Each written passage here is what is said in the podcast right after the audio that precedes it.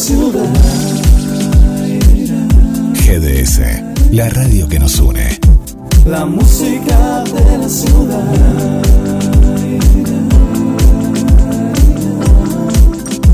La música de la ciudad.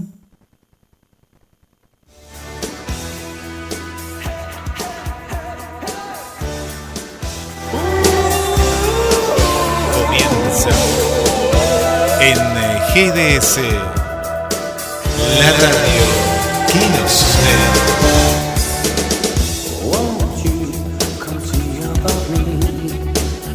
El clásico de los miércoles a la noche. Entrevistas exclusivas. Donde vos sos el principal protagonista.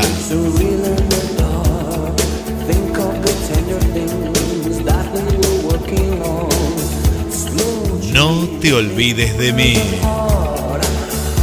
Desde el estudio central le damos la bienvenida al conductor y creador de este ciclo, Gabriel Alejandro Massa.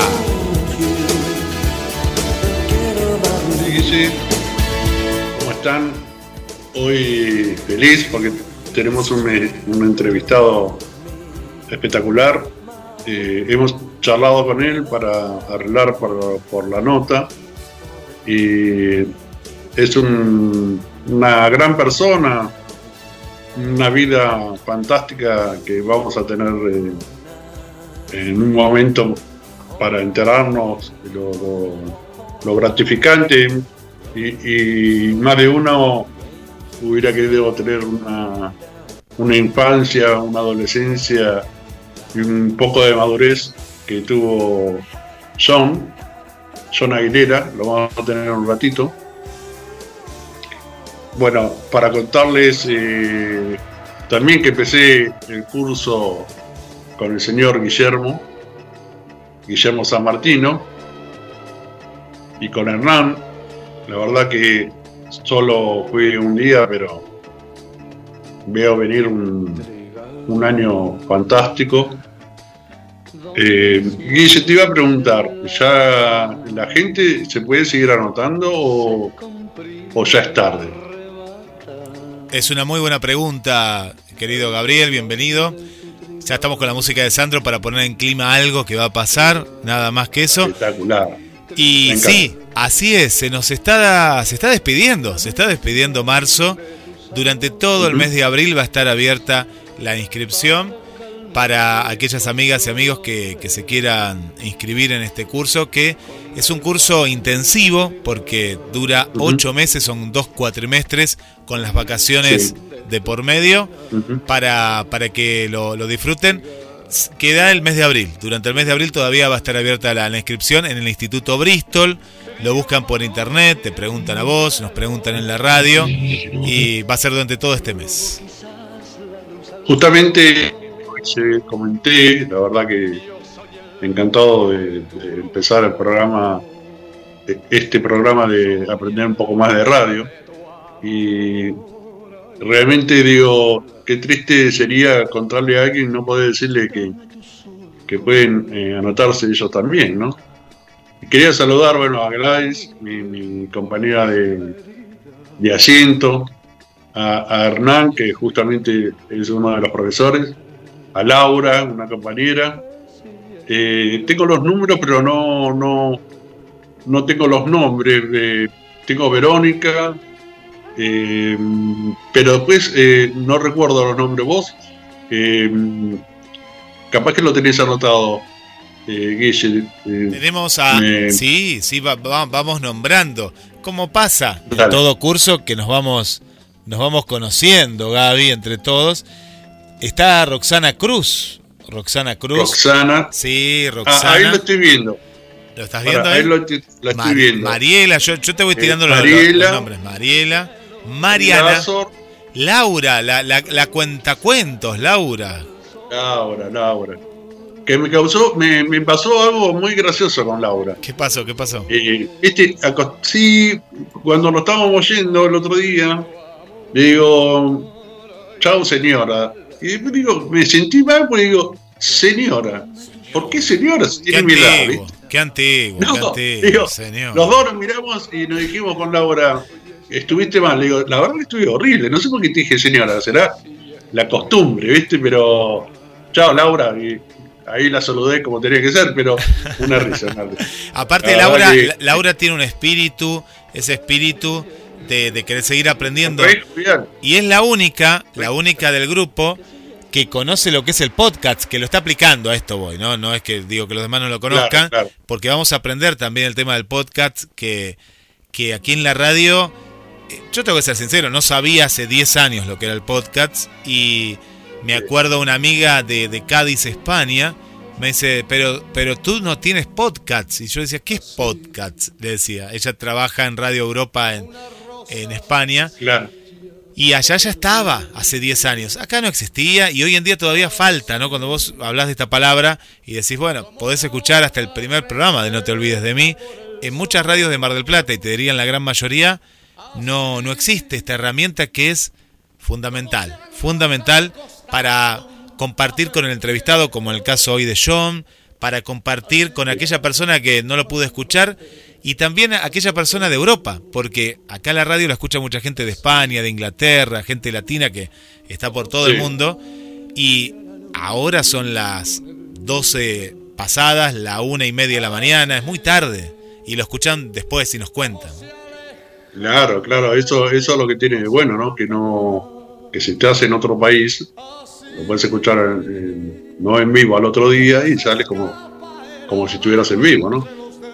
No me quiero olvidar de, de Mariana Suar, también compañera de nosotros, que no le preguntamos, pero Suar eh, será pariente de, de, de Adrián. No, yo, yo tengo que confesar que me, ella me contó, no, lo, lo Sí. contó ahí, lo contó en la previa, es un nombre artístico. Ah, no, No es el nombre real de ella, es un Ah. nombre artístico. Mirá vos, vos No. que no, no, no le prestas atención. No digas nada, no digas nada, Gaby, que capaz que no nos está escuchando. es un nombre Claro, claro. artístico, es un nombre artístico, sí. Muy Qué lindo, grande, muy lindo. qué grande, Mariana. Me encantó a mí. me Mariana, la verdad que bueno, me, me asombró también que hubiera mucha gente con mucho más experiencia que yo, por lo que veo hace mucho radio, me, me pone bien porque voy a aprender de eso. Y ya hicimos un poquito, eh, nos han enseñado ustedes un par de, de cosas que, que son importantes y, uno no la tiene en cuenta. Así que bueno, encantado. La verdad que no veo la hora que llegue el viernes para hacer la, segunda parte. Y qué loco, ¿no? Empezamos y ya hicieron en, en- en el primer eh, día de curso, ya hicimos como prácticas, estuvo buenísimo. Sí, sí, y, y va a estar esta, esta cuestión de la interacción entre lo que escribimos, la carpeta que se va armando y, y poder Sí. plasmarlo en la misma clase. La primera clase fue un poco más informativa, Claro. pero el viernes ya va Claro. a tener una intensidad de aplicar lo que aprendemos y a partir de ahí eso Claro. se va, eh, va va encontrando como ese ese camino ¿no? de la de la comunicación y de la manera también de, de poder aplicarlo como decíamos tanto en la radio en la vida eh, en un por ejemplo en un espectáculo porque uno no sabe dónde te puede Sí. llevar los caminos no de, de la No, comunicación no, no, claro. sí y qué lindo grupo qué hermoso grupo no que, que se ha Sí, formado. la verdad que sí. Eh, Es más, ya tengo idea de cuento. Todavía no lo escribí, pero ya tengo idea del cuento. qué bueno Así que bueno. Qué bien, qué bien. Sí, qué bueno. qué bien. Eh, Guille, bueno, te quería decir eh, más o menos eh, cómo estamos en el tema de temperatura. Muy breve, porque ya vamos a ir con Pechito y John que nos está esperando. Eh, hoy no, hizo mucho calor, ya bueno, demasiado tuvimos en, marzo. Hoy casi 20 grados, nos llegamos a 20 grados. Mañana aparentemente sí, pero ya después el viernes baja a 17 grados y ya dentro de poquito, sábado y domingo 20, 21 y para venir eh, tal vez tengamos algunos días de 20 y pico, pero ya estamos terminando, ya terminó en realidad el verano y ya debería empezar un poquito de frío, pero nos mantenemos en 21, 22, ahí, ahí nomás. Eh, te, te, te, agrego, Eh, Gaby, que pues para las próximas horas se esperan esta Sí. alerta amarilla Sí. con vientos que van a rondar entre los 35, 50 y 60 kilómetros, depende de la zona de, de Mar del Plata y de la costa atlántica. Hoy hubo un poquito de viento, no era tan fuerte, pero sí lo que vi fue fotos de donde vive mi hermano eh, y mis sobrinos en Villa Ventana, por los alrededores de Villa Ventana. Parece que cayó algo de piedra, así que bueno, un tiempo bastante loco. Eh, Guille, eh, Ya está con nosotros, ¿eh? está eh, con nosotros, está- estamos entrando al estudio, ¿no? Eh, no, ya lo tenemos ahí a- al invitado que venimos anunciando durante la, la Ah. semana. Lo tenemos al amigo, Oh, al amigo John. buenísimo. Con Sandro de fondo, ¿eh? Este, mira, ahora estamos escuchando, porque lo escuchamos acá en Vamos, Estudio John, querido. porque yo ¿Qué te amo. Ahí estamos, bienvenido. Buenas tardes y un gusto estar aquí charlando con ustedes. Buenas tardes, John. Ya, ya vos sabés que pareciera que hablamos ayer para ajustar algunos retoques y ya te parece que te conozco desde hace desde hace más de cinco años. La Increíble. verdad que sí. O sea que, bueno, para empezar me sentí muy, muy cómodo en las charlas nuestras y, y bueno, esperemos que, que eso se vea reflejado en la entrevista de hoy y bueno, y, y acercarnos un poquito a la gente y acercarles más que nada a, este querido ídolo popular para la gente, para mí Robert, un papá y, y bueno, esa sería una de las ideas eh, que tengo en mente, acercar un poquito de Roberto, no de Sandro, sino de Roberto a la gente. La verdad que, bueno, recién comentaba cuando empezamos el programa que tenés un, o tuviste una niñez eh, hermosa de, compartiendo con mucha gente conocida de- del espectáculo y estuviste ahí al lado de cuando componía Roberto Sánchez, ¿no? El gran Sandro. Qué, qué, qué lindo, ¿no? Contá un poco, un poco de eso, cómo, cómo fue. Eh, bueno, me, me, me Para encantó. contarle un poco a ustedes y bueno y a, y a la gente que sigue el programa, eh, a mi familia, mi familia en general está ligada al mundo artístico por mi padre, Rubén Aguilera. Eh, así que desde que yo nací, en el año 79, ya mi vida estaba ligada directamente con, con artistas. Los amigos de, que iban a casa eh, eran artistas, digamos. Claro. Eh, mi padrino de nacimiento es, es Juan Marcelo de Juan y Juan, para que te des una idea. Claro. Qué sé yo, mis cumpleaños eran eh, con artistas. Eh, yo tengo fotos de cumpleaños donde eh, estaba plagado de artistas, hijos de artistas. Y bueno, toda mi, infancia y mi adolescencia, bueno, y ahora mi adultez, obviamente, pero yendo a, los principios, mi infancia fue, fue totalmente repleta de música, de arte, por papá.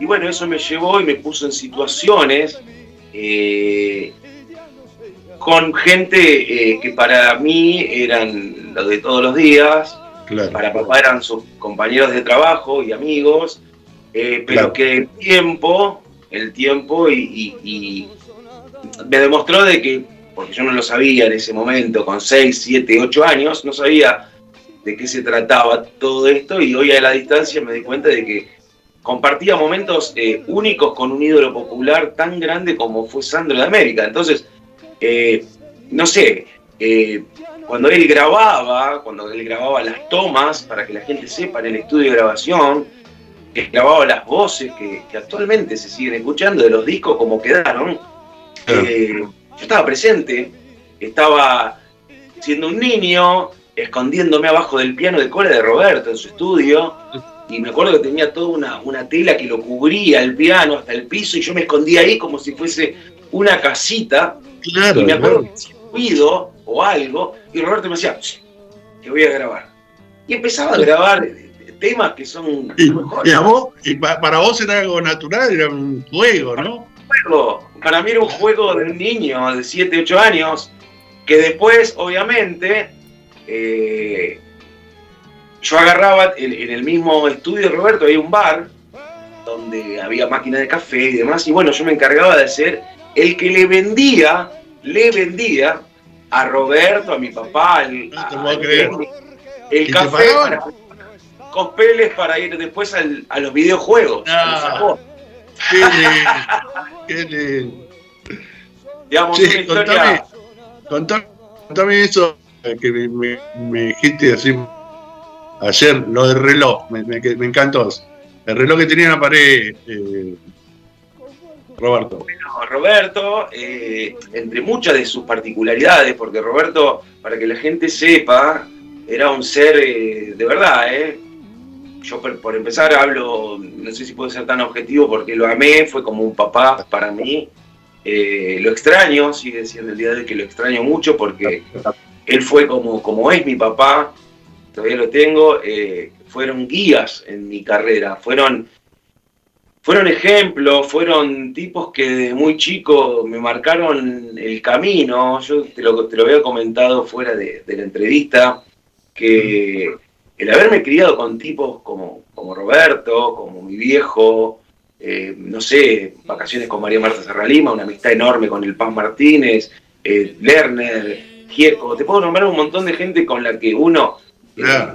estaba constantemente. Eso Sí. me fue nutriendo me fue nutriendo de una sensibilidad y, y- de un aprendizaje constante, porque obviamente uno tiene que estudiar, tiene que esforzarse, la carrera de músico es difícil, más en nuestro país, eh, es una carrera que te, te puede llevar a lugares insospechados, digamos, a mí la música me, dejó- me llevó a lugares que jamás imaginé que iba a llegar, tocar para Claro. presidentes, ser em- embajador en, en Perú, qué sé yo, embajador artístico, eh, o no sé, tocar en Las Vegas al lado de Celine Dion, no sé, cosas que, que, que te ponen en lugares, sí, te ponen en lugares que eh, si yo lo, tuviese que, lo tendría que haber pagado no hubiese podido jamás, y encima me pagaban para hacerlo, imagínate doble disfrute.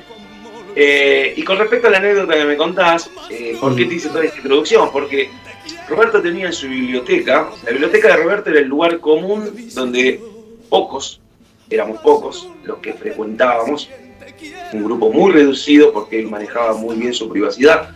Eh, la biblioteca era el lugar de, de- de donde él se sentaba, del lado de, de su lado del escritorio y frente a él nos sentábamos, en el caso me sentaba yo, y teníamos largas charlas. Para la gente que no lo sabe, eh, yo viví cuatro años y medio, casi cinco años en lo de Roberto. Me adoptó como una especie de hijo.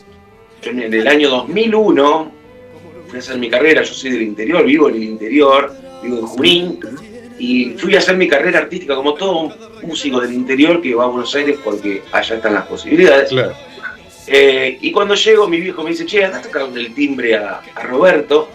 Ellos habían sido socios entre el 81 y el 92, el 80 y 90. Sí. Habían sido socios, habían eh, producido juntos cinco discos, todo esto que yo conté de que frecuentaba su casa, corría por su casa por todos lados, jugaba, rompía cosas, pero siendo un niño. Como todo chico, claro. Claro, un niño. Pero en este momento vuelvo en el 2001 ya como, como un chico de 21 años, um, saliendo de mi adolescencia, buscando un destino artístico. Y papá tiene la, la enorme idea de decirme, anda a visitarlo a Roberto. Che, pero, ¿qué me dirá? Porque hacía, lo único que había quedado con Roberto era un llamado telefónico una vez al año. ¿Cómo andás? ¿Cómo andan ustedes? ¿Todo bien? Che, bla, bla, bla", y se terminaba. Entonces yo caigo a Banfield, ahí a calle Beruti, toco timbre, me atiende María Elena, eh, su mujer por 21 años, eh, y cuando me presento digo, soy John, John Aguilera. John, ¿qué hace John? Pin, se abre el portero, abre- me abren la puerta y entro, pasillo largo, los fans sabrán de ese pasillo porque se usaba, eh, era el locutorio, como le decía Roberto, apenas entras, es, eh, hay una virgencita y donde hay un lugar donde se sentaba Roberto en sus cumpleaños a recibir a sus fans, a sacarse fotos. Después de eso hay una segunda puerta y un pasillo de 30, 40 metros que me llevaba hacia el sector de la cocina. Entro por la cocina, Roberto de espalda sentado mirando televisión en el living.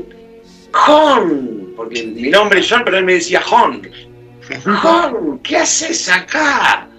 Robert. Sabés que, che, yo me imagino con lo que uno lo conoce a, a Sandro, la, la- la expresión, me hago la idea de la expresión, que, qué loco, Pero que ¿no? fue así.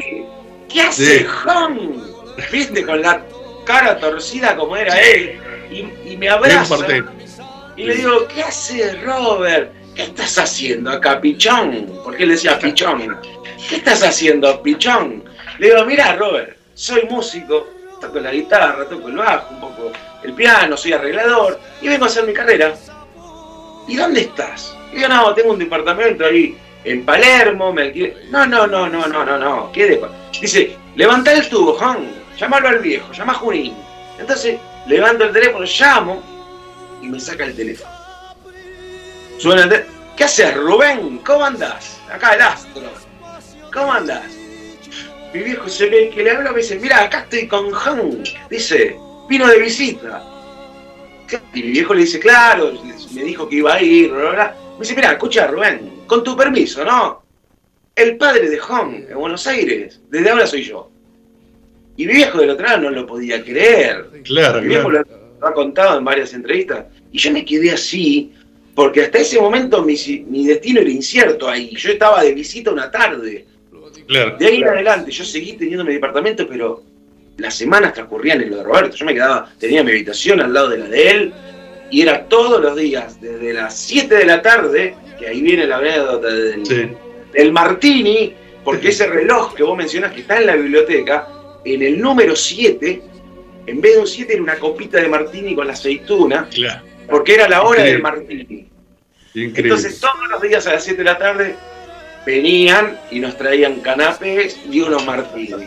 Y nosotros empezábamos unas largas jornadas a las 7 de la tarde que terminaban 5, 6 de la mañana. Verano te puedo decir 7 de la mañana. Me acuerdo de una anécdota muy linda. Estábamos en la, eh, debajo de la glorieta, en el parque de, de- de- se han visto fotos de, la mansión de Robert y hay una parte donde está la piscina y después a la vuelta de la casa, frente a las cocheras, donde estaba la pagoda, el Rambler, estaba el Peugeot, había una camioneta Peugeot que era para las giras. Bueno, Sí. y arriba de esas cocheras era el estudio de grabación. eh, había, María Elena tenía, se le había ocurrido hacer un, tenía un, un gallo y dos gallinas, digamos. Sí. Y me acuerdo que un día estábamos ahí y Roberto, era ya, ya estaba amaneciendo, entonces empezó a cantar el gallo. Yo digo, Robert, ya es tarde, nada. Y el gallo empezó a cantar, entonces Roberto se paró en el medio del pasillo, del, de, entre la casa y la cochera, y le dice al gallo, ¿me estás desafiando? Dice, si, si cacarea una vez más, te canto rosa, rosa, a capela de punta a punta. Y el gallo, cacaracá, otra vez. Y empezó a las 7 de la mañana a cantar rosa, rosa, a capela Mm, a todo el barrio. Increíble. bueno, eso era Increíble. Roberto. Bueno, eh, es- eso es lo que tiene Sandro, ¿no? Porque lo que- mi vieja, la, la- mi- la- la generación de mi vieja, escuchaba Sandro, escuchaba María Marta Cerro Lima, todo lo que me contás eh, me, me trae muchos recuerdos. Y aparte, bueno, Lerner, Charlie, eh, eh, me dijiste que estuviste con Pedro Aznar, todo. Lo viví, o sea, viví parte de, de- de tu, vendría a ser adolescencia, ¿no? Y de Claro. la niñez, la de Sandro, tema de Sandro que me lo acuerdo de cuando era chico. Nunca más lo, lo- lo leí. Y bueno, tu labio de Rubí, Rosa Rosa, bueno, hay los clásicos. Eh, nunca, claro. nunca los leí, si va como lo escuchaba mi vieja, me lo recuerdo. No, no, es eh, increíble y aparte lo que me encanta de vos es que sos un tipo común y corriente, eso lo, lo, lo bueno, un, un tipo como tiene que ser, o sea, humilde. Gabriel, vos podrías- soy, agradecido de lo que me tocó. Porque Sí, bueno, pero viste decidí- que la gente eh, se sube al, al- al- al coche pensando de que porque estuve con esto, y vos pareces un tipo común y corriente que te encuentro en la calle y está todo bien y, y no, no, no hace falta demo- demostrar que sos grande eh, eh, diciéndoselo a, a la gente, ¿no? O que viviste cosas increíbles. Eh, me encantó. uno aprende, uno aprende mucho de, de- de estos ídolos. Mi viejo, mi viejo es un bohemio. Y mi viejo un tipo que grabó más de discos y tuvo récords mundiales de venta con Manzanero, con los Panchos. Y es un tipo que eh, hoy, hoy, hoy, hace 20 días, se hizo- bueno, se fue a su casa, se hizo una, una casa en Mendoza, en, el cor- en el Cordón del Plata, una cabaña en el medio de la nada, donde llegan caballos salvajes, y él se va Sí. a esa cabaña que en invierno queda tapada de nieve y no hay acceso, y se va ahí a componer con su, tiene su micro estudio de grabación, es un lugar solo de retiro, nada más, él tiene su casa acá en Junín, pero él se fue hace 20 días, 25 días, vuelve en 15, se queda allá y es un bohemio que le gusta la tranquilidad, es un tipo que descubrió de, muy joven la fama, mi viejo a los 25 años ya, ya estaba haciendo hits eh, enormes, entonces vos cuando tenés de espejo a un padre que te enseña los valores, ¿no? los valores de que esto es un trabajo, esto no deja de ser un trabajo para nosotros, y la fama es todo relativo. En el caso mío, la fama eran amigos. No, no- a ver, eh, nunca jamás se me ocurrió pedir un autógrafo a nadie. Tengo mis ídolos. Bueno, pero viste que muchos eh, hacen alarde y se creen que son los dueños del mundo. Y como yo pienso como vos, eh, que también que te lo enseñaron y que uno lo aprendió. Vos sos igual Claro, que todos, sos ni más ni, ni menos que nadie, pero más de uno se agarra de eso y se cree que, que es grande como Sandro como, o como tu viejo. En realidad tu viejo. Mi viejo es tan grande como Sandro, como Claro. nada más que son los que están en la cocina. Claro, Digamos, son los que no se ven, pero son los que producen todo lo que se ve después. Obviamente, la cara visible siempre son los artistas, ¿no? En mi Claro, caso, elegí la misma profesión, ser del que está detrás de escena, pero trabaja muy duro para que el artista se luzca. Digamos, eh, creo que, que eso mismo, esa reflexión que tenés vos con respecto a la, a, a la humildad, ¿no? Eh, es parte de mi profesión, es, es parte de, de estar detrás y, y- y lograr que brille el artista, digamos, es eso. Y, y aparte imagínate que después de haber vivido con, con un tipo como Roberto, eh, Ahí- ahí- vos sabés que te quería decir eso. O sea, tu viejo, por supuesto, ¿no? Y tu vieja.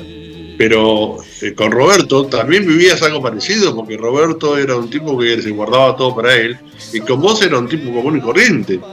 O sea, se nota, ya se nota, la imagen de Sandro siempre fue esa. Un tipo común y corriente. O sea, Roberto. él era el mejor de todo y lo decía y eso fuera. Pero con los íntimos, detrás del artista, detrás de ese personaje que uno forma, la- eh, de digamos, él es un pibe Valentín Alcina que eh, él me contaba, hay una anécdota muy linda que vale la pena contar para que lo sepa la gente. Eh, un día estábamos, estábamos hablando, que fue cuando eh, fue uno de los momentos más importantes en, en- mi camino junto a Roberto, porque él tuvo un gesto conmigo, a ver, demasiado enorme, demasiado enorme. Si hay algún músico del otro lado escuchando, sabe eh, lo que cuestan los instrumentos, lo que cuesta, lo que cuesta para una persona del interior llegar a Buenos Aires con equipado, con, con un equipo para salir a competir en las grandes ligas. Mis viejos siempre me dieron lo mejor que pudieron, pero yo tenía unas guitarras decentes. Y, y una de las una de las noches, eh, justamente yendo a ese tema, eh, Roberto eh, me dice, ¿cómo? Dice, eran, eran- no te quiero mentir, pero eran las 3 de la mañana, por lo menos. Eh, no te puedo decir si era las 2 y media o las 3 y media, pero era por ahí. Estábamos charlando y me, dice, porque ese día habíamos visto un, un programa, yo estaba acompañando a, al saxofonista de Joe Cocker y de Supertramp, yo era el guitarrista, y estábamos Sí, sí. mirando en televisión que yo estaba tocando, digamos. Y entonces me dice, eh, ¿qué guitarra es esa? No, le dice un Squire. No. Dice, ¿qué guitarra te gusta, Juan? Le digo, nada, me gusta la Fender, la Strato, la, la mejor. Ok, ok. Dice, bueno, me dice, haz una cosa. Pasame de la biblioteca, dice, hay un, li- hay un catálogo Fender. Dice, tráelo, vamos a mirar guitarras. Bueno, saco un catálogo Fender. Y empezamos, me puse de su lado, un, un sillón como estos alto tenía Roberto, yo me puse acá atrás, apoyado, él con los lentes acá, y empezamos a mirar, mirá esta, mirá esta. ¿eh? Entonces en un momento me dice, mirá esta, Jon, mirá, mirá. ¿Qué te parece, Jon? Le digo, me encanta, Robert, fue un estrato, una Fender americana 57, le digo, eso es un... una joda, le digo, es ¿viste? imposible para los músicos, ¿no? Y me dice, vos, me dice, para, para que voy al baño y vengo.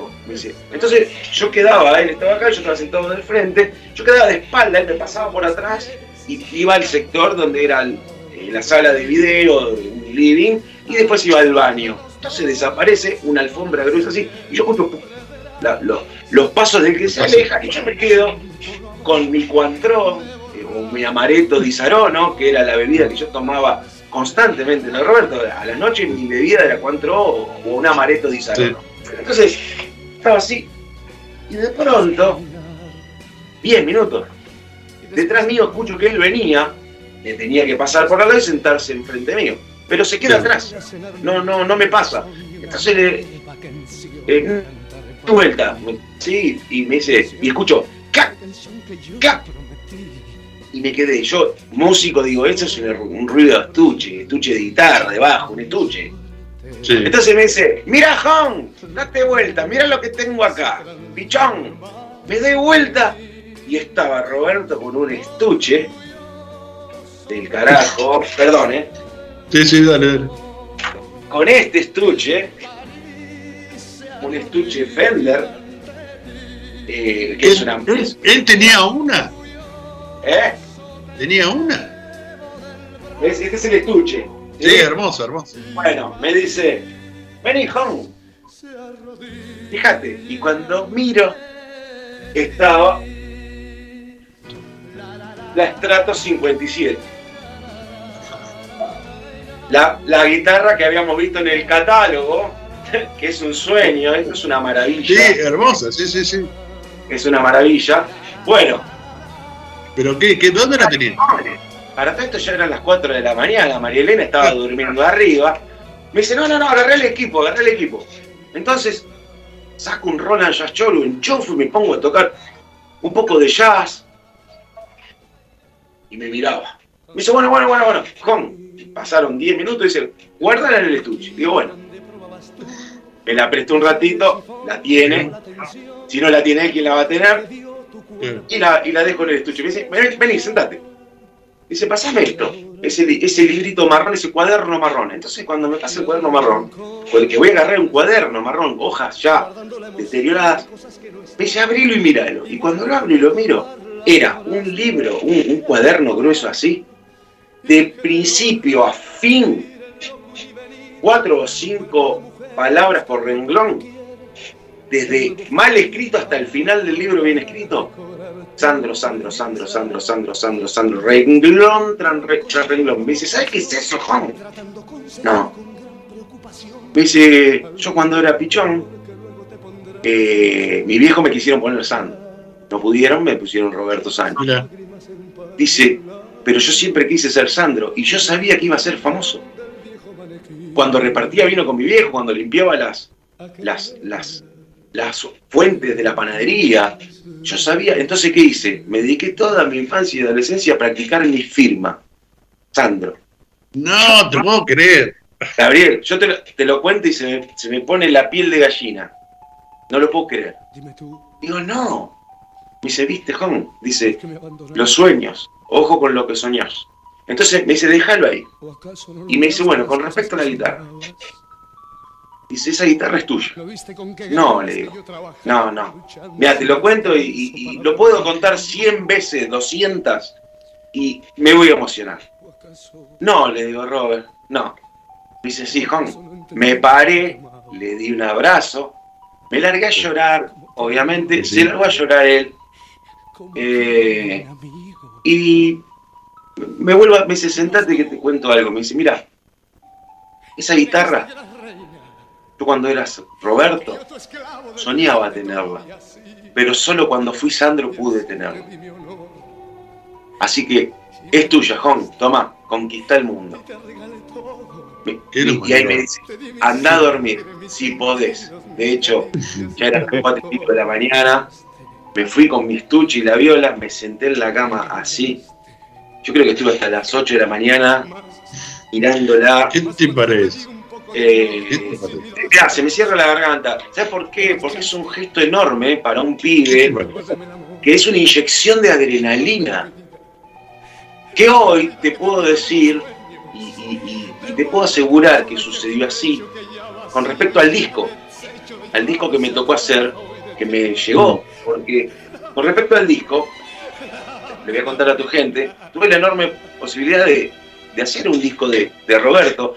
Mira, cuando él me regala esa guitarra había quedado pendiente eh, tocar juntos, porque él venía programando su show de despedida, él sabía que yo estaba enfermo, sabía que, la vida se termina para todos, él, era un tipo muy consciente de eso, no le temía la muerte, digamos, no, era por ahí, pero él era un tipo muy inteligente, un tipo que se debía a su público. Eh, a ver, con, lo que hablábamos recién de la humildad. Roberto era Sandro, era un tipo que tenía todo lo que quería, ¿verdad? Te puedo asegurar que las veces que me decía, Hong, vamos a mirar cartas, las cartas de los fans eran cajas. Y nos poníamos a abrirlas separadas, abría la carta y decía, bueno, la que eran pedidos, gente que le pedía muchas cosas, eh, quedaban en el lugar, la que eran cartas de amor y censuradas, quedaban en otro. cartas de, agradecimiento, las, iba separando y le intentaba responderle a, todo lo que podía. Era una casa maravillosa. Yo cuando veía eso no lo podía creer. Digo, este tipo, le digo, eh, es un grande y, se toma el tiempo, pero claro, él porque, porque vos fíjate que él podría haber eh, dejado a otra persona que lo haga.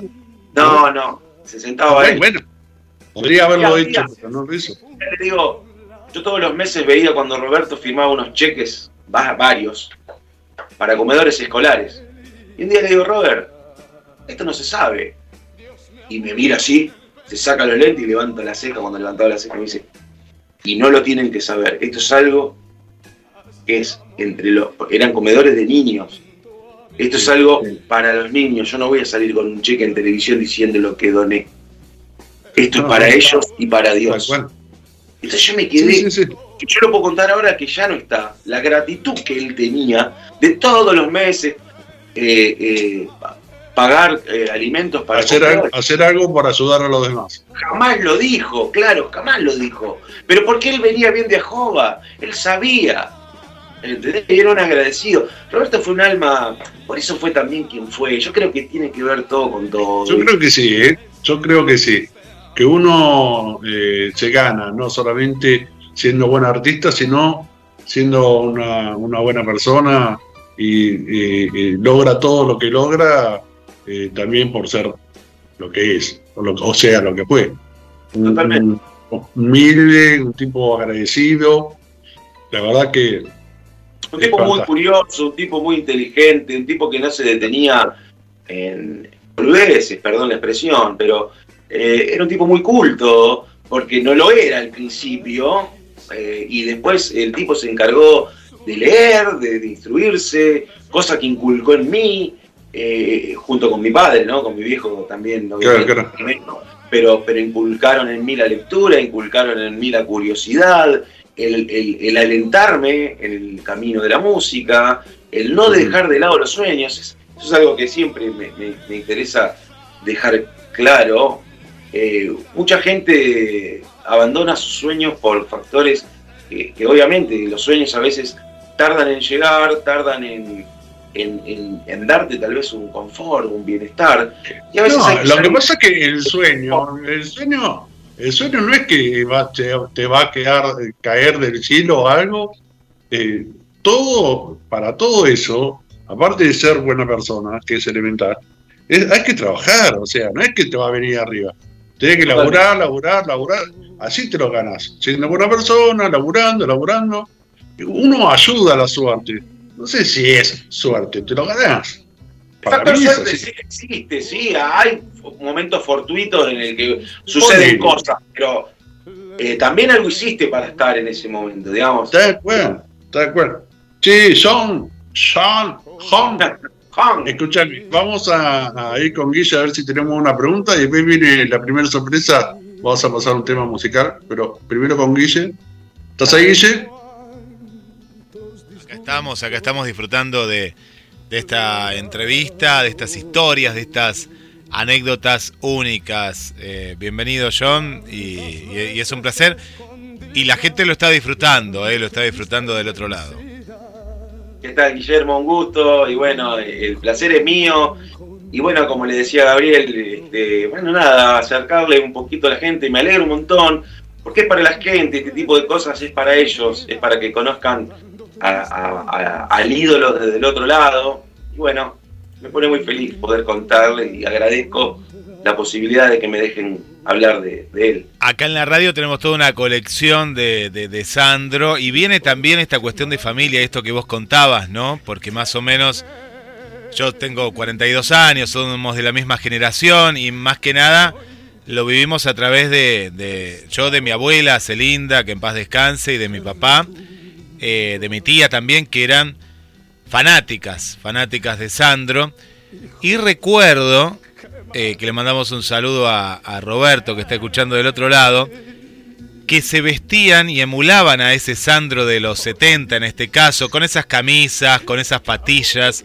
Y hay una foto eh, de mi viejo que está al lado de un piano y parece Sandro, porque pero bueno, está como caracterizado, ¿no? Como eh, marcó una marcó tantas generaciones, ¿no? Es, impresionante, es impresionante. Totalmente, totalmente. Y él lo sabía y por eso cuidaba, cuidaba todo lo que marcaba, digamos. Fíjate que Roberto fue un tipo que siempre se, se, mantuvo lejos de, de, la prensa, lejos de, los problemas, lejos de, de todo, porque él sabía que él también marcaba a mucha gente, a sus nenas, a sus nenes y demás este, entonces cuidaba mucho su imagen y, tratar de dar siempre un ejemplo. Era un señor, Roberto era un señor, la verdad que.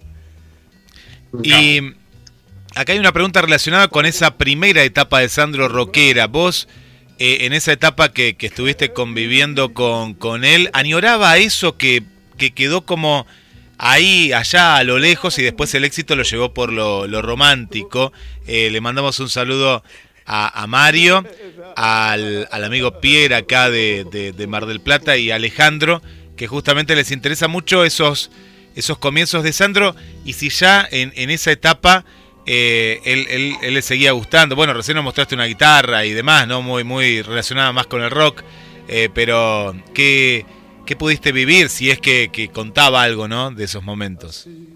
No, Roberto, Roberto no se enamoraba de, nada, digamos, cada etapa de su carrera eh, eh, él lo vivía como una madurez. Eh, fíjate que arrancó desde un Sandro en la cueva, muy rockero, luego siguió con un Sandro melódico, que eso fue lo más rockero que él tuvo, porque en realidad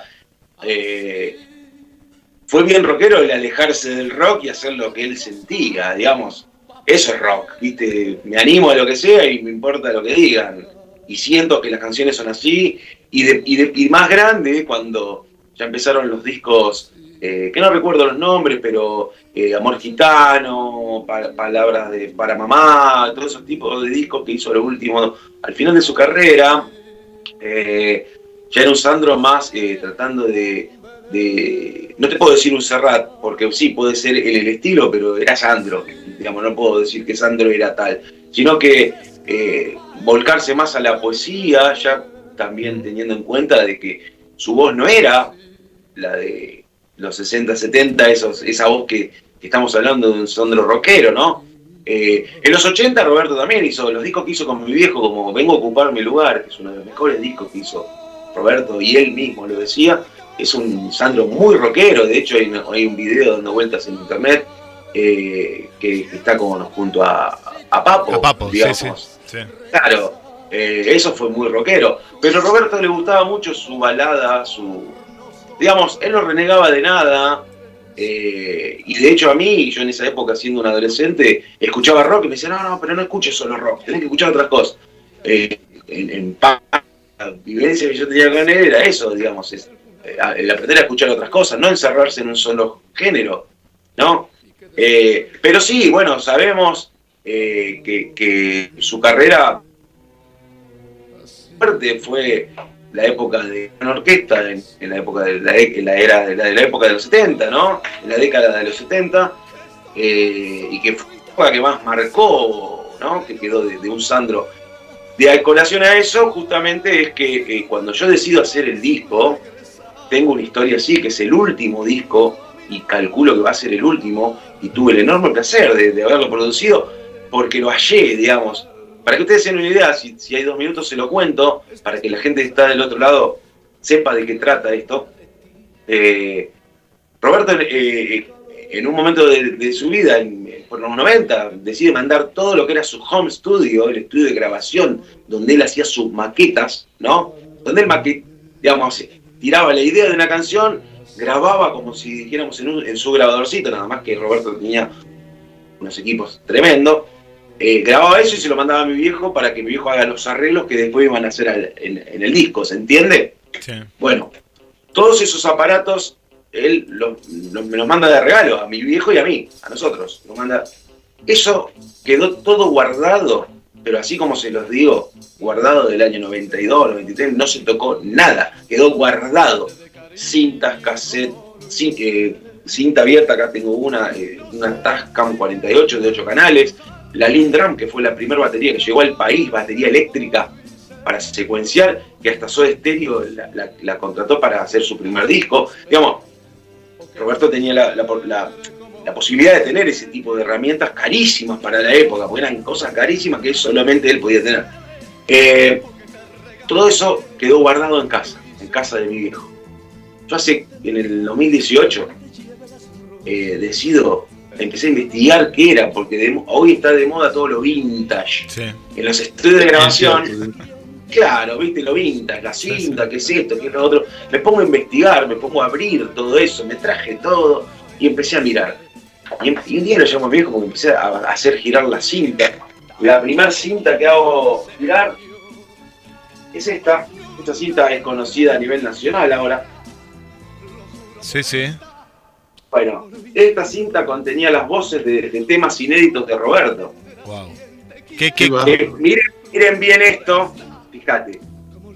qué era? ¿Una, una La- sola cinta? Eh, Le contamos a la gente que está escuchando solo en la radio. ¿Cómo lo podés describir esto? Bueno, mirá, primero te muestro esto. ¿sí? Que la gente visualice lo que es esto. Sí. Es una cinta abierta, ¿sí? Cinta abierta, sí. Bueno, cuando sale el disco, el disco que, que- que tuve el enorme placer de producir, miren cómo es la- el, el- el CD. Qué buen, Qué bueno. qué buena idea. Fue la idea de decir, ya que salió todo de la cinta, que quede la cinta. La cinta abierta, claro. Muy buena idea. Qué bueno. Eh, fue la buena primera idea. gran idea de- de- del disco. Bueno, este disco consta con 11 canciones, de los cuales las 11 son versiones inéditas, jamás grabadas. No es que, por ejemplo, eh, hay temas como, no sé, eh, hay mucha agitación, que Roberto había grabado, ¿no? Con el Black Combo y demás. Pero claro, la versión que yo tenía en estas cintas, cintas y cassette, las grabaciones salieron de las cintas y de este cassette. Miren esto. Uy, Uy, antes que se rompa. ¿qué es un TDK? ¿Qué es ese cassette? Gaby, ¿vos qué ves ahí? ¿Qué es? Un... Sí, es un, un, un virgen grabado. Mirá, Por ahí. Sandro. Acá dice Y tiene- Sandro. ¿No? eh, La firma de él y el sello lacrado de él. ¿Qué es ese sello? ¿Es como un- una cruz eh, helvética, parece? La cruz templaria. Templaria, cruz templaria, templaria, claro. Roberto era un, Ah, un- no un te puedo fanático. creer. Pará, pará, pará, pará, Paremos un momento. Sí, Para sí. rotativa. ¿Qué dato? ¿Le gustaban los templarios a, a Roberto? Dame un segundo. Mira, eso no lo, no lo sabe nadie, eso, ¿eh? Un dibujo hecho por él. No. Mira vos. Yo te mostraría, mira, La tengo T de una Temple, espada. la T de Temple Sí. era Sí. su sello discográfico, Temple, y el, y el estudio de él se llamaba Excalibur. No te puedo creer. Sí, Vos sí. sabés que ese, ese por- es el, por lo-. Por que me decís, John, esto que le gustaba la noche, yo- me hubiera encantado, la verdad, estar en tu lugar, porque me gusta mucho la noche, lo hubiera pasado espectacular. Y tengo yo eh, colgado en una pared, tengo una espada templaria, reíte, No. es una, una, una reproducción, que, o sea, se puede usar para, para, hay que aspilarla nada más, es una réplica. Mirá tengo una vos, banderas. mirá vos. Bueno, Las banderas, Roberto. las banderas de, de los eh, los que curaban, los que tenían la, la bandera que es parecida a la dinamarquesa, esos son los hospitalarios y otros de los guerreros, los templarios los, eh, lo de las cruzadas vendría a ser, ¿no? También. Claro, de la época claro. de la. Increíble. Roberto, Roberto- Roberto era un seguidor total de. de- de- por eso Ya, en el disco. eh, ¿Vieron ese sello que estaba en el cassette? Ese es el cassette original. Cuando hago Sí. hacer el disco, de atrás pongo el sello original Claro. Sí. Mirá, y el. claro, la, la cruz de los templarios, es cierto. Claro.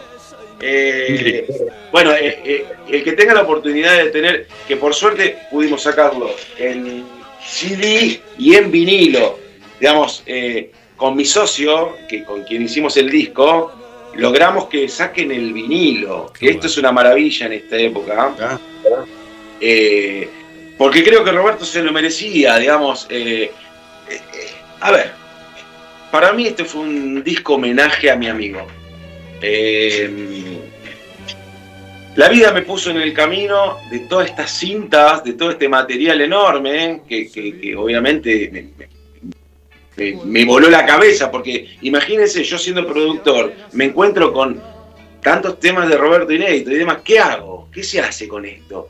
Viste, aparte la decisión de, de- de lanzar un disco en nombre del ídolo que ya no está. Eh, a ver, hay que pensar muy bien, porque vos no podés sacar por sacar. Algo que, que hacíamos lo del círculo íntimo de Roberto era cuidarlo, como él nos pedía. Nosotros cuidábamos la intimidad, cuidábamos. Y yo no puedo, un don nadie, 10 años después de que Robert no está, venir a sacar cosas por sacar. Entonces, ese fue mi, primer lema en todo esto, cuidarlo a Roberto. Al mismo tiempo, acercarlo un poquito más, porque van pasando los años de que el ídolo muere y no hay material, y yo quería que siga viendo cosas de él, para que se siga moviendo la industria, Sandro. No quería que, que- quería hacer que mi amigo vuelva un ratito más. Entonces, cuando veo la oportunidad de hacer este disco, porque vale la pena destacar que para mí esto no implicó ganancia económica, yo no, digamos, la puse todo en el disco. Yo quise que er- era mi regalo a él, mi regalo a su público. Y agradecido hoy con el diario del lunes, poder decir que, que dimos en la tecla con, con, con la búsqueda de hacia dónde iba a ir el disco, porque nosotros podríamos, vos calculás que lo único que quedaba de Roberto en el disco son las voces. Después nosotros podríamos haber hecho cuarteto con las canciones, podríamos haber hecho Sandro 2021, digamos, no, y no, y lo enfocamos con Nelson Pombal, mi socio, enfo- enfocamos a un Sandro de los 70, que era el Sandro fuerte. Y la crítica a nivel mundial, porque cuando fue el lanzamiento de- del primer tema que se llamó No te vayas todavía, que fue el, el- el 6 de, del año 2021, ahí sacamos un tema, el 19 de agosto, perdón, el día de su cumpleaños, sacamos un tema de muestra. Y después, en el 2022 salió el disco completo, el 6 de agosto salió el disco completo. Y, viste, a esperar qué decían las nenas. Las nenas son, como le decía Roberto, a sus fans. ¿Qué decían las nenas? ¿Qué decían los nenes, los fans? A todo esto, yo contactándome con, con fans de, de- de Roberto para un ida y vuelta, para ver cuál era la sensación. Y, y bueno, eh, la verdad que aceptaron el disco, dijeron que mucha gente lo dijo, lo dijo la prensa, que, que volvió a salir un disco de Sandro como realmente Sandro merecía. A mí me enorgullece, me llena de, de amor, porque lo que más predominó en este disco fue el amor, al menos de mi parte fue amor. Lo hice con mucho compromiso, con mucho cariño y los invito a la gente que lo escuche, que vean el documental, se llama Tengo una historia así, el documental. Sí, Eh, es- a eso a eso creí también, pero vamos a, a- déjame darte el regalo que tenía preparado. Sí, vamos a ir a un tema, John, y cuando volvemos eh, charlamos un ratito más, que ya no, nos pasamos un poquito, y te voy a proponer algo, ahora cuando vengamos del tema, eh, que me parece que te va a gustar. Eh, Guille, vamos con, con el tema Capa Camaleón. No supiste conseguir de mis brazos la inquietud de tenerte junto a mí. Que mi amor ya se acabó. Solo queda un triste adiós y en tus ojos el dolor. Y tú habrás de recordar que hasta aquí llegó mi amor.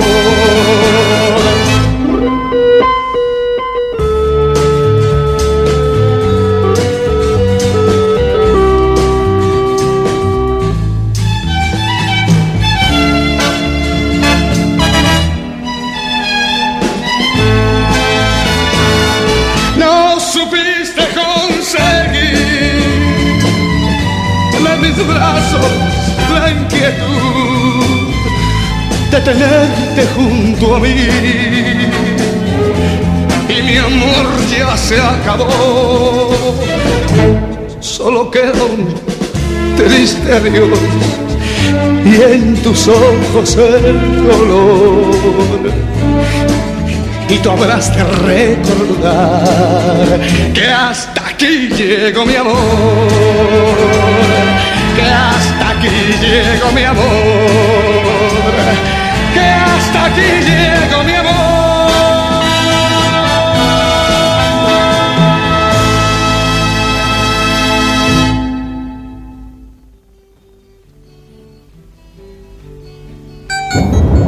La música de la ciudad. GDS, la radio que nos une. La música de la ciudad.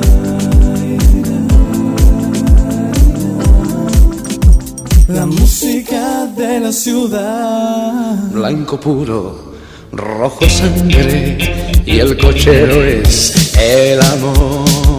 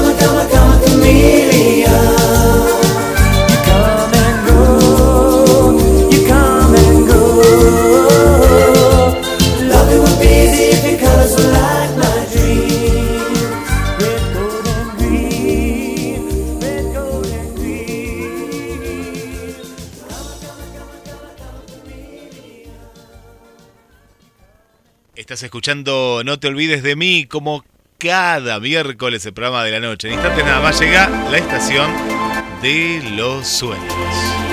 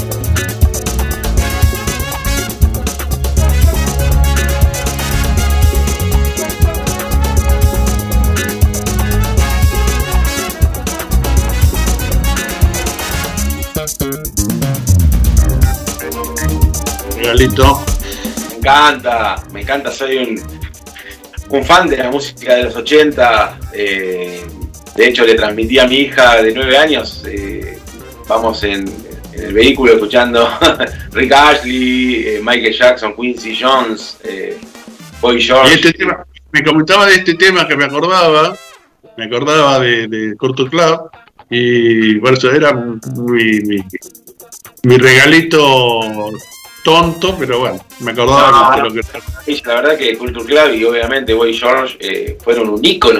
Cuando uno Eh, dice, sí, era el cambio, el cambio de, de- que era raro, viste, ver un tipo vestido de, de mujer, Agresor, la- lo lindo que era, lo lindo que era. es- Eh, la verdad que increíble. Eh, John, mirá, tenemos eh, acá a Pechito, Pechito Olivares, que va a hablar, habla normalmente, recomienda películas y demás. Eh, ¿Cómo estás, Pechito? ¿Todo bien? Buenas noches, buenas noches Gabriel, buenas noches John. Eh, contento y escuchando toda la entrevista y la verdad fue espectacular, así que y eh, algunos detalles que no, que no conocíamos de, de Sandro que fueron muy buenos, Sí, así que La verdad, la verdad que John, eh, espectacular lo, lo- lo ameno que fue la entrevista. Y bueno, después eh, te voy a pedir algo, John, después te voy a pedir algo. Eh, Pechito, ¿tenés algo, alguna duda? ¿Tenés ganas de preguntarle algo a, a John? Sí, sí, sí. Que yo lo había escuchado en una entrevista en Junín y había escuchado que eh, dentro de los discos de cromo, eso que habías encontrado y la cinta abierta, que había visto la máquina de la esa home, no, no me acuerdo cómo le llamado home, home studio, algo así.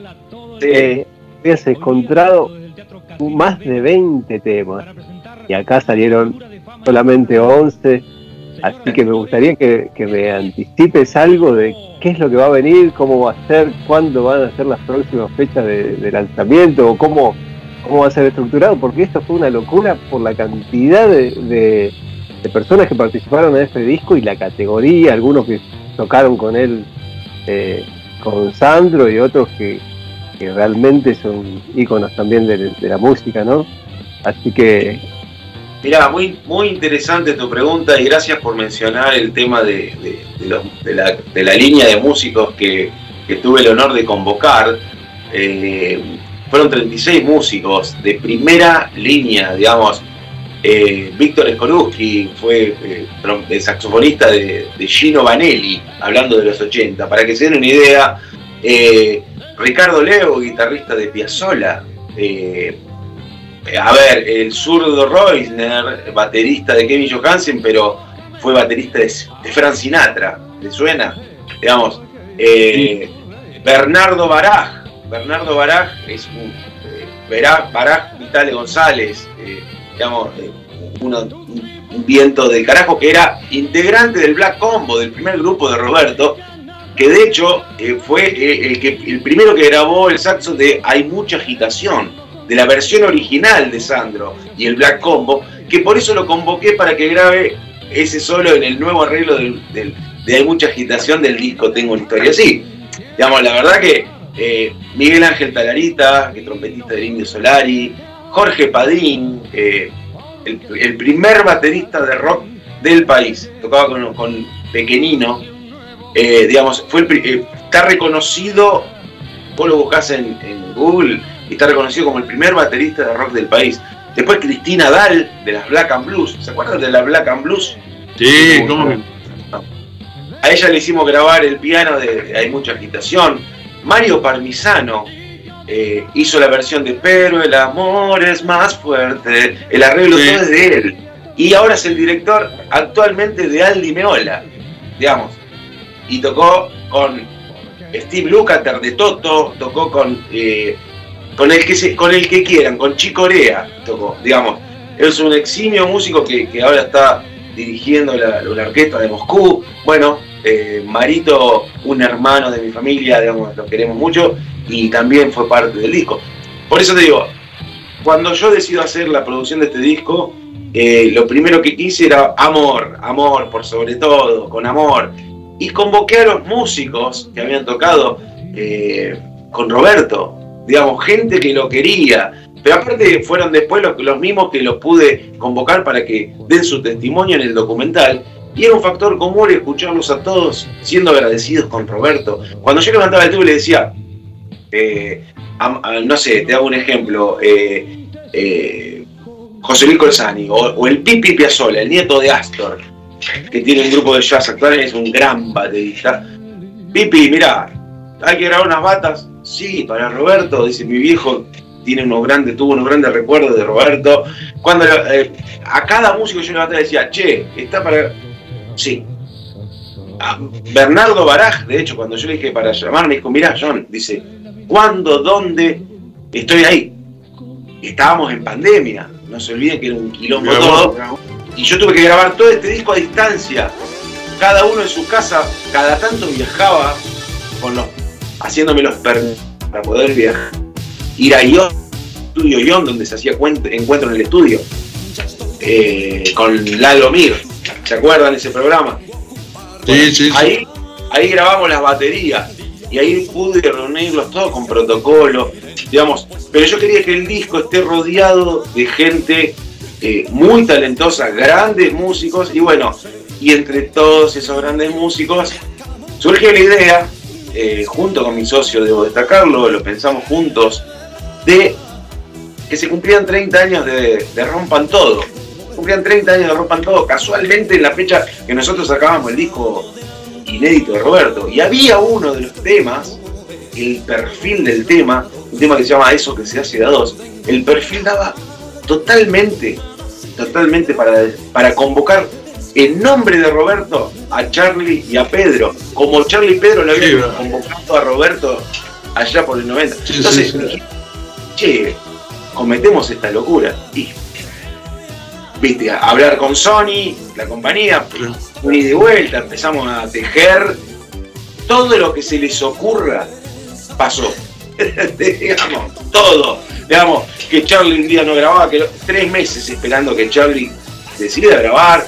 Pedro, eh, un señor, un señor, el tipo se puso al hombro el tema, grabó unos bajos que rompió todo, grabó las guitarras, él mismo llamaba a Charlie también, para, junto con, con nosotros para que, para que grabe, para que grabe, porque justo Charlie también estaba grabando un disco que todavía no salió de Charlie, estaba grabando, iba al estudio a grabar y, y entre todas esas tomas que iba a grabar en una tocó te- eh, eh, eso que se hace de a dos, logró grabar unos Hammond y unos pianos. eh, y bueno, y, y ahí, imagínense, vuelvo a lo mismo, lo que te decía Gabriel el- al principio de la charla, para nosotros del interior, la- los, los músicos o, o cualquier profesión que sea que llegamos del interior, eh, con 43 años compartir mi nombre junto a Pedro Anar y Charlie García para un disco de Sandro, no digo que ya está, pero estoy contento. Qué placer. Y Qué pregunta, ¿Cómo fue esa relación de- con Sony? Eh, ¿Te bajaban línea? ¿Cómo fue esos primeros encuentros cuando le llevas la, la, eh, lo que tenías, el material que tenías Sí. y tu idea, Claro. ¿no? Sí, al principio fue muy duro porque eh, no se olviden que, vuelvo a lo mismo, estábamos en pandemia, yo no podía ir a tocar el timbre o patearle la puerta, porque si hubiese sido por mí le pateaba la puerta. Pero eran mails, mails que mandábamos mis socios y yo, pin, pin, pin, pin, a ver qué pasa. Y sí, puede ser, vemos, no sé, que sí, que no, hasta que eh, con mi socio decidimos, con Nelson decidimos, che, hacemos un tema terminado, ponemos la plata nosotros y mostramos lo que queremos. Porque era todo explicando cómo iba a ser. Che, mira, esta es la voz de Roberto, le haríamos esto, esto, esto. Y las compañías tienen muchos artistas, no tienen tiempo de pensar lo que vos estás pensando. Digamos, mostrame lo que querés, si va, va, y si no va, no va. Y- a ver, yo los entendí. Eh, al principio me enojaba, porque digo, ¿cómo no, no, no, no, no nos atiende? Estamos hablando de vos sabías que tenías oro ahí y, y Yo sabía que había algo interesante, pero, Que iban a picar, pero bueno, les faltaba. pero se lo tenía que explicar a una de las compañías más grandes del mundo. Sony es eh, una de las compañías más grandes del mundo, no es joda, no es el de cada vuelta. Entonces, ¿Qué? viste, a ellos no le iba a cambiar el, el termómetro de, de- de venta ni de nada, digamos. Pero yo sabía que era algo interesante, Nelson sabía que era algo interesante, hasta que llegamos a decir, bueno, hagamos un tema.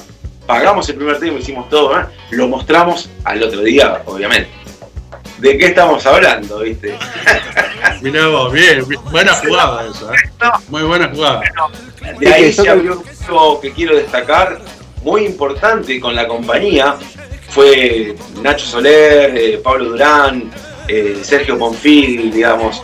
Fue un ida y vuelta con todos los directivos de la compañía, hermoso. Hermoso, ahí donde aparece el, el- el primo del Ale Espósito, Lautaro, que fue el que filmó, el que vino a casa a filmar la cinta abierta, la guitarra, la- los cassettes, porque había que hacer un documental, ¿viste? Le digo, vamos a hacer un documental. ¿Y cómo hacemos un documental en pandemia? Le digo, mira, le digo a cada uno que se filme en su casa, los músicos que estuvieron, que den un testimonio de lo que sintieron a la hora de grabar este disco. Compilamos todo eso, más un poco de información.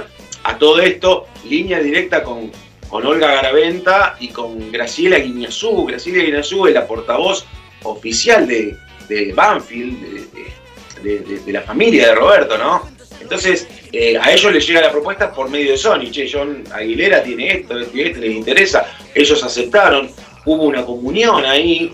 Yo trabajando de mi lado, ellos del de ellos, donde uno le pedía, che, necesito para. Porque cuando empiezo a diseñar todo lo que es. Sony también me dio la libertad esa de, de poder diseñar la, la gráfica del disco. No solo haber terminado el disco, imaginado el documental, sino tenía tan clara la idea, porque Gabriel te contaba al principio y ahora le cuento a los dos, es como que bajó. Esta información, yo sé que suena medio cliché y, y- y medio raro, pero es como que bajó. Porque yo de pronto dice, ¡bum! se me puso algo en la cabeza y digo, es un disco así, así, así, el diseño es así, así, así, necesito así, así, así. Estaba todo armado y quedó fantástico. Era como que estaba, como que había que hacerlo. A ver, O sea, volviendo a Roberto. Escuchame, las brujas, escuchame, las brujas no existen, pero que las hay, las hay. O sea, era, era, era Sandro, o sea, Ahora pregunto, nuestra imaginación, usando nuestra imaginación. Sandro te dijo, hacelo así. ¿O no? es que pensalo así. Roberto, cuando regala todo eso, ¿no sabía que estaban todas cosas inéditas de él? Sí, a ver. Si él dio y me dijo, este se va a dar cuenta cuando se tenga que dar cuenta. Yo creo, yo creo, yo creo en eso. Él no, Que- era quedó ahí, por algo lo tenía que hacer, y bueno, las cosas pasan algunas Sí, cosas. sí. Yo creo que eso estaba predestinado porque se lo podía haber dado cualquiera, se lo dio justamente un músico al que quería tanto, al que confiábamos uno en el otro, eh, y justamente lo pude hacer yo cuando encontré mi maduración artística también. ¿Por qué? Porque si yo hubiese abierto esa cinta en el año 90, hubiese, la hubiese usado de guirnalda para un cumpleaños, porque no tenía ni idea todavía de qué hacer con todo eso. La tecnología, la tecnología de, y- de- de inteligencia artificial para limpiar voces todavía no existía. Digamos, no sé qué hubiese sido. Fue en una época, en medio de pandemia, cuando explotó el mundo, yo me encontré sentado así sin trabajo y me encuentro con todas estas cintas, sin poder hacer gira, yo estaba de gira con iracundos por todo el mundo, digamos, asentado acá donde me ven, pensando, me encuentro con montones de temas inéditos de Roberto que Pechito preguntaba, justamente sí, quedaron, quedaron, deben haber quedado 11 temas inéditos, que dudo seriamente de que salgan, dudo seriamente de que salgan por porque no sé si aprobaría Roberto algunas versiones de esos temas. Entonces, ahí empieza otra vez. No es sacar por sacar para uno Claro. hacer discos y recibir aplausos. No, yo prefiero cuidar a mi amigo y, y- y- y cuando escucho esos temas digo, este sí, este sí, este sí, pero no sé si me alcanzan para un segundo álbum, porque para, para un segundo álbum tendría que incluirlos a todos y hay temas que si yo me sentaría frente a Roberto y le preguntaría, me- no, ese no. Eh, ¿Se entiende? Sí, como que no. Eh, Pero temas que, que no salieron de acá, que están acá. Algún día me voltearán la puerta de la casa. tengo dos eh, preguntas que hacerte. Primero que me quedó picando, el dinero que sale de, de, de- de algún lado sale, se le paga a, a esta producción, eh, ¿va destinado a un lugar que a Roberto le gustaba destinar o cómo es? Lo que yo no sé. Es que no sé qué, que- a ver, yo pienso en, eh, lo único que te puedo referir con respecto a ese tema tan delicado, ¿no? Pero eh, yo cuando Mm. decido hacer el disco, el disco se pactó un monto para hacerlo. La familia tuvo un contrato que yo eh, solamente, donde sí cedí los, los derechos, porque Ah. los fonogramas los tenía todos yo, los fonogramas eran de Sony y de la viuda, pero había temas sin registrar, no se olviden eso. Entonces, sí, eh, yo cedí todo eso eh, en, Ah. en un acto de gentileza y me parecía lo justo, obviamente. Eh, Sony tuvo su contrato con, con la familia, del cual yo no tuve nada que a- ver. a- a eso voy, o sea, todo lo- le, le quedó a la familia de, de Roberto. No, claro, claro. Yo lo único que. Yo firmé mi contrato, tuve que firmar dos contratos, uno de la elaboración del disco y el otro el de, el de sede de, de- de derechos y demás. Obviamente yo me quedé con todo el material crudo, estoy está en mi poder, tengo una biblioteca llena de, de cassette y discos de Roberto y, donde está todo el material. Todo el material de donde salió el disco lo conservo yo y no se va a mover de acá. Ahora sí, los fonogramas y todo eso fueron obviamente cedidos. La, familia tuvo su, su, su negocio, su, su cuestión, eh, pero siempre de muy buena onda, debo, debo, debo decirlo. Eh, no se me han puesto frenos en nada, digamos. Hubo cosas más, bien, ideas más, ideas menos, pero eh, total libertad de, de parte de la compañía. La compañía fue un intermediario, se podría decir, entre la familia y yo. Yo podría haber ido directo, que en realidad fue mi primer punto. Mi primer punto, cuando yo encuentro todo esto, fue hablar con la familia. No se olviden que María Elena, la, la- la mujer de Roberto durante 21 años, era con quien yo vivía y Roberto. Sí, sí, sí. Roberto enferma. Sí, pero es como, eh, yo, es como hablamos hoy. Yo la verdad, te digo la verdad con una mano en el corazón, porque recién cuando te escuchaba, la verdad que te admiro como persona. Te admiro, que ojalá hubiera mucha gente como vos, porque lo, vos te podías haber llenado de guita. Y haber Sí, garcado, haber garcado tranquilamente eh, a medio, medio Banfield y, y nadie te hubiera podido tocar. Y sin embargo, vos fijate lo que hiciste, espectacular. Eso es amor. Eso es amor y ser un tipo como la gente. La Desde el verdad, amor, eh, Gabriel. te felicito, Yo- te felicito. Yo cuando digo desde el amor no lo digo para quedar bien. Yo No, realmente. y escúchame, o sea, vos podés decir lo que quieras, pero con lo, uno demuestra ser lo que es con las acciones. Estas acciones, eh, ahora me lo estás contando, no es para, para, para, es para contármelo por lo que lo he vivido, no para decir, ah, mirá, le regalé. No, si yo no te lo pregunto, no, no sale al aire, o sea que, nada. Eh, y, otra cosa, y otra cosa te quiero preguntar y, y decir, eh, esto nos quedamos cortos, John, pensalo. Eh, me gustaría estar compartir otros, por lo menos dos o tres programas, porque me parece que nos quedamos cortos, ¿no? muchas historias lindas que me gustaría compartir de Roberto con la gente, hay muchas vivencias, hay muchos momentos de, un ídolo. eh, yo cuando hablo de él, hablo poco del artista. A ver, para redondearlo, yo hasta el 2021 que salió el disco, yo era el niño que vivió con Sandro, yo no tenía más logro que ese, porque básicamente eh, yo era el niño mimado de Roberto, el que caía Adrián Suárez a comer a la casa y a este, o Pepe Pará decían, a este, donde lo veas, cuidalo. eh". Roberto les decía a ellos. Eh, Yo era eso, pero y la vida me puso en el camino a ser el productor del último disco. Digamos, eh, ya te digo, pasé de ser ese niño insolente que jugando en su estudio él coleccionaba barcos piratas, tenía las paredes con barcos piratas así de grande que armaba él, no sé qué. Sí, y un día me, me agarraron trepándome y le tiré uno y se lo destruí. Ahí podría haber muerto, pero Qué bueno, qué bueno.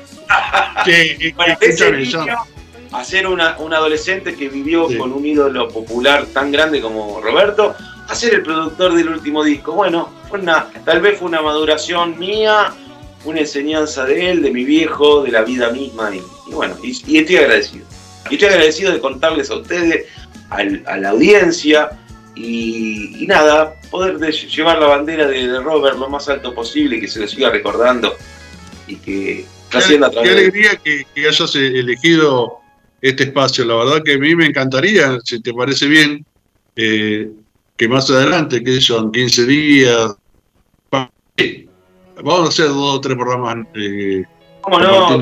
¿Qué te parece? Mira, yo no creo en las coincidencias, digamos, si, si- no sé si saben cómo llegué a ustedes, en realidad. Hace, hace una semana me contactan a mí, no ustedes, me contacta a mí Félix Pando, el tecladista de la Joven Guardia, el fundador de la Joven Guardia, me contacta para decirme, mira, te acabo de descubrir, quiero saber de vos. Me llamó desde Miami, me dice, quiero escucharte hablar, y empezamos a hablar y me dice, muy divertido, Félix, la verdad que estamos iniciando una amistad, si se pudiera decir así. Eh, me dice, vendete, ¿cómo te venderías? Porque me dijo, quiero grabar con vos, quiero que me hagas arreglos para Netflix. Bueno, él está haciendo algunas cosas y me llama para eso. Entonces, en, ese ida y vuelta con, con Félix Pando, ya te digo, es el fundador de la Joven Guardia. Yo, yo tengo una amistad con Roque Narvaja, obviamente, lo conocemos de toda la vida, Eh, pero eh, con Félix no tenía, no lo conocía y él se contacta conmigo de Miami. Y entre todas esas cosas que fuimos hablando, me dice, mira, conozco eh, una gente de Mar del Plata, Guillermo, que tiene una radio, que esto y otro. Y bueno, y así llegamos a, esto. Por eso no creo en las coincidencias y conocí a Félix, me parece una, una fantástica persona. Eh, te conozco a vos, lo conozco a Pechito, ahora empiezo a conocer gente de la cual me siento muy cómodo y me han hecho sentir cómodo, la verdad. Si yo no me siento cómodo, me, me digo que me anulo y quedo así con los ojos abiertos. Pero me sentí muy cómodo. La verdad, la verdad que la pasé fantástico y lamentablemente, lamentablemente no, demasiado. eh, nos dieron tiempo porque ya tendría que haber terminado el programa hace como media hora atrás. Y, pero no quiero que se corte. Yo no quiero que se corte. cuando quieras, cuando quieras, eh, ponemos y, y Ay, grabamos para, para que Pechito, Pechito te quiera hacer una última pregunta. ¿eh? Bueno, El, ¿Cómo se llama el documental? Es el que está en YouTube, ¿verdad? sí, documental, tengo una historia así, el documental. Ahí justo aparezco llorando. eh, ahí en YouTube, sí, lo, vi- lo vi, está, está Ah, muy bueno. ¿actuás y todo? ¿Es actuado No, o será de verdad? Vos sabés que me encontraba, estábamos en el, Sí, el sí. guion, estábamos, recién habíamos terminado de grabar baterías, de dirigir toda una jornada. Yo había viajado de Junín pasando por 25 controles eh, por el COVID. Fue un delirio llegar a Buenos Aires a grabar. Eh, y después de todo un día de estar grabando con protocolos que sacaban gente del estudio que entraban, ¿eh? logramos que, esté, que graba el Pipi Piazzolla, Roy Colsani, Seba Reinhold, el baterista de la 25, bueno, y, de Ran- Super Ratones. Y estábamos todos, terminamos de grabar y yo me pido así, bueno, ahí vienen los de Sony a filmar justamente tomas de, la grabación y, empezar a hablar. Y bueno, cuando me empiezan a hacer algunas preguntas en off, y miro el, el ámbito, lo que había sucedido, la energía de la gente que había grabado, de verme a mí eh, dirigiendo a, a tipos que cuando yo era chiquitito mi papá me nombraba. Cuando yo era chiquitito y escuchaba esos nombres, Jorge Roy, Leo, yo escuchaba y de pronto yo era el director y estoy en- en- dirigiéndolos. Más que Robert no estaba y como que sentía que Roberto me había hecho el regalo él a mí de ponerme en ese lugar, porque yo- algo que se me pasó, Roberto cuando estaba programando su despedida eh, eh, me dijo, cuando llegue la hora de, de hacer mi show de despedida, te quiero con la guitarra esa arriba del escenario tocando juntos. Y no, la vida... eh, No, no, pudiste. Mirá vos. No. Nos truncó el sueño, pero mira, 2021, grabo un disco de él, dirigido por mí, y la guitarra, grabé con esa guitarra, obviamente, ¿no? Claro. Increíble. Yo, la verdad, un, Muchas un cosas. placer enorme. Me encantó conocerte y hacerte la nota fantástico. Y vamos, vamos a hacer tres o cuatro programas más hasta que se nos agote. Va, va a ser difícil, ¿no? Que se agote, pero eh, vamos a hacer. No- nos vamos comunicando y, y lo hacemos más adelante.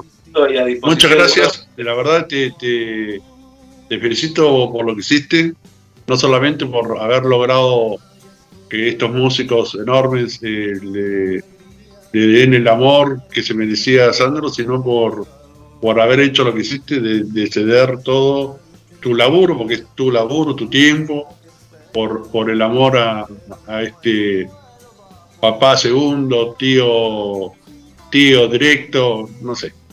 Ponle el nombre que quieras. A la persona que amaba, va, Roberto Sánchez, Sandro. Así que agradecido de corazón. Nos vemos la próxima. Te llamo y, y- y hacemos otra nota. Gracias, Chao, John. gente. Chao, chao, Nos vemos. Gracias. Lo mismo digo. Gracias. eh. Eh, Pechito, querido. ¿Cómo estás? ¿Todo bien? Bien, bárbaro. Ya, la verdad es Eh, ¿Tenés algo? Eh, te- tenemos Sí, un igual. poquito de tiempo. No sé Me gustaría aprovechar, porque sé que, que laburaste. Eh, No, pero bueno, es, es- no es- con cómo salió la nota esta, yo pero ya me voy satisfecho. Si querés esto lo podemos eh, ver estamos en el aire, Pechito. No, sí, está bien, pero bueno, la, la- la audiencia... No, no, que- te quiero decir, te quiero No. decir que tenemos, tenemos un ratito. Ahí está Guillermo. Y la verdad que la nota salió salió muy muy piola. Está emocionado, Pechito. Me parece que está emocionado, Gaby. Está emocionado. sí. No, le- me. No, me, me parece me parece un tipo genial, por eso le dije recién en el aire, ya algo le había comentado por arriba y ahora se, directamente ya se lo propuse. Te Pero quiero yo sé que contar, te quiero contar Gaby, que eh, quiero aportar esto para que Pechito haga su bloque, que la gente la disfrutó mucho la entrevista. Las famosas nenas de Sandro también están ahí. Bueno, Mario también le trajo muchos recuerdos. Esther, buenas noches. Gabriel, que tengan un excelente miércoles. Qué buena entrevista. Bueno, la amiga Gladys, como siempre, prendidísima también ahí a GDS. Le encantó la entrevista. Y lo han compartido como 10, 10 veces. Tengo acá 10 veces compartido eh, en los grupos de, de Sandro. Así que bueno, hoy fue un programa muy, muy especial. Muy especial se ve, ¿eh? Un programa muy Sí, especial. sí. Pero vos sabés que por lo ameno, por lo menos de John, y la verdad, y encima lo que me contaba me, me ponía en el lugar, qué bueno hubiera estado estar ahí esa noche que yo, viste, soy bastante nocturno, vos, vos me, me conocés, Pichito. en una época me, me, me acostaba re tarde también, la verdad que lo hubiera disfrutado mucho. Y se da también esto que, que hablamos de lo templario, mirá vos, yo eso no, no lo sabía. Y a mí me encanta también. Así que increíble, increíble. Che, Pechito, bueno, aprovechemos que no tenemos mucho tiempo, ya tenemos, nos excedimos, pero Guille me, me dijo que podíamos un poquito más. ¿Qué, qué Bueno. viste? Voy a contar algo de lo que estuve viendo esta semana. Ah, estuve varios, varias semanas que no aparecía, así que. eh, mira, yo empecé con una, una película que la verdad es como una comedia romántica, pero está ahí, ¿viste? No sé si es romántica o tiene eh, partes románticas, que es eh, una película que está por Netflix, que dura una hora y media, te la devorás lo más bien, súper llevadera, que se llama Eres tú. Eres tú es una película española que trabaja, eh, ¿cómo se llama? Cervantes. Álvaro, Álvaro Cervantes, que, que ese, no sé, el que vio Tres metros sobre el cielo con, con Mario Casa era el amigo, eh, hacía de amigo, es un flaco que trabaja muy bien. Y, y bueno, este chico que, que es el personaje central que se llama Javier, que cuando tenía 16 años y besa a su primera chica, descubre que tiene un don. Él al besar puede ver cómo va a ser la relación, se le, proyectan todas las imágenes y sabe cómo va a ser la relación a Bien. persona. Va a funcionar, no va a funcionar. Y bueno, como el amor es tan difícil, la mayoría de las veces eh, en esa proyección se da cuenta que, que en algún momento va a terminar, porque la verdad que encontrar el, Claro. el amor verdadero eh, eh, no es nada fácil, ¿no? Entonces él va teniendo relaciones, esto te, te cuento es, es más que nada del principio, ¿no? Él va teniendo relaciones, Va- Vamos por parte, Pechito. Eh, ¿Es una comedia? Es una comedia romántica, se podría decir, porque tiene mucho de comedia y, y tiene su parte romántica, aunque no está, no es, no sería típicamente romántica. La cuestión es que él va teniendo sus relaciones y el tipo, para no sufrir, como ya sabe cómo se va a venir, cómo se va a desencadenar la relación, en el momento cúspide de la relación, el tipo se baja, se baja, hasta que por una tontera, un juego y todo, besa con alguien que no se pensaba besar nunca porque era la mujer de su mejor amigo. Y ahí, ¿qué pasa? Se da cuenta que... Bueno, es- cuentes todo, Pechito. No, No, no, ¿qué- pero ese es el principio. Ah, ah, ah. principio de la historia nace ahí. Y después todo, el- bueno. todo la sub, subhistoria y, y el final es, es- está muy bueno. Está muy bueno porque eh, eh, uno piensa que conoce. No puedo cortar más, contar No, más no, no, no digas, no digas nada, está- ya me interesó. Escúchame, recordame el nombre de, la peli. Eres tú. Eres tú con Álvaro Cervantes. La verdad que es una película ¿Eres muy, tú? ¿Y está en Netflix? en Netflix, una película de una hora y media, muy llevadera, y la verdad que la vas a disfrutar, que le gustan ese tipo de películas que tiene un poco de comicidad, un poco de romanticismo, eh, un buen ritmo, eh, la, va, la va a disfrutar. Y después vi otra también, que es una miniserie Dale. también de Netflix, eh, capítulos más o menos de 50 minutos, eh, que se llama El Agente Nocturno. Esta ya una película de acción de un agente de FBI, eh, con un montón de intrigas y, y conspiraciones en la Casa Blanca. Se trata de, de este muchacho que empieza la, la serie, que evita un atentado terrorista, pero bueno, lo, lo dejan medio marcado ahí, eh, como con una sospecha como que estaba involucrado, el padre eh, tiene ese karma que el padre también había sido eh, sospechado y muere sin probar su inocencia, que también era del FBI. Y bueno, él, lo ponen en, una oficina dentro de la Casa Blanca a revisar expedientes y atender un teléfono que nunca suena por si algún agente secreto, eh, ¿cómo se llama? Necesita y bueno, él tiene que atender esa llamada. Bueno, como, como se espera, la llama una, una chica con un, con un quilombo y ahí nace todo un, todas estas intrigas que, de persecuciones, de acción, de... de ¿Y mucho, mucho capítulo, Pechito? son 10 capítulos, 10 capítulos, los Ah, últimos... eso, eso es lo que me gusta, ¿ves? Que sean que sean por ahí de 50 minutos no me molesta tanto, sino que sean llevaderos. Son todos de 50, están entre 40 y pico y 50 minutos. Yo creo que va a haber una segunda parte. Eh, está muy buena, la verdad está muy buena por el ritmo que tiene y, y la verdad que eh, las intrigas que van surgiendo eh, se va llevando muy bien todo el hilo y, y se disfruta mucho.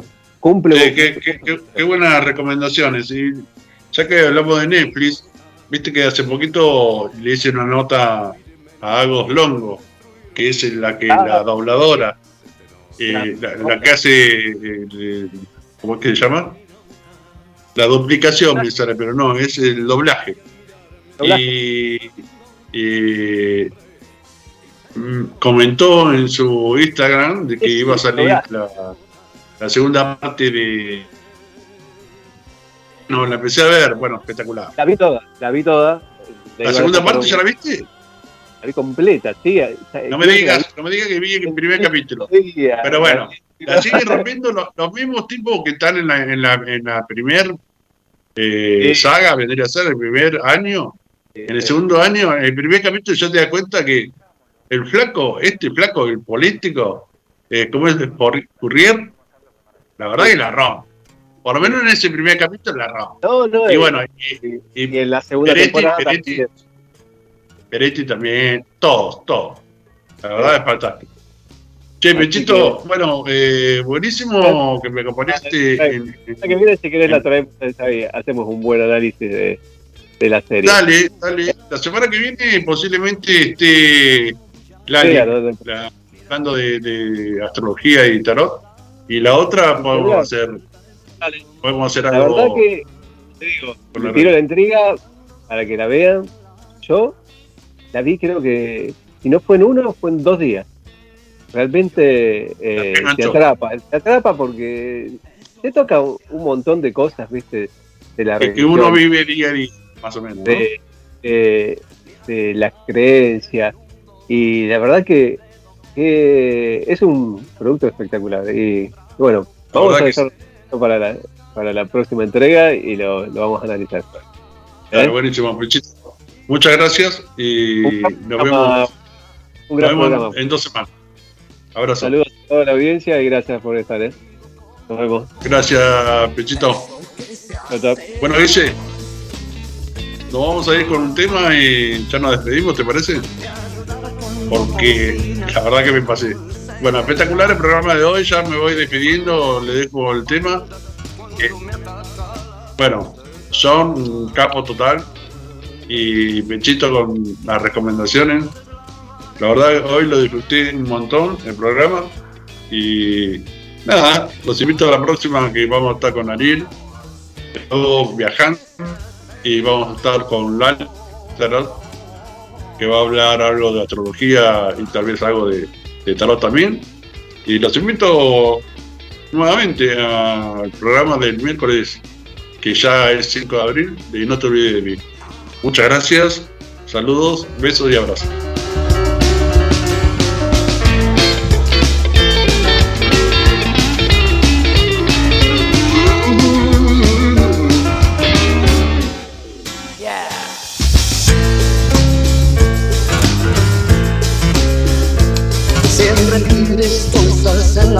Yo no pretendo complacerte bien Pero casi siempre que te hablo de eso tú me preguntas ¿Para qué? Pues ¿para qué?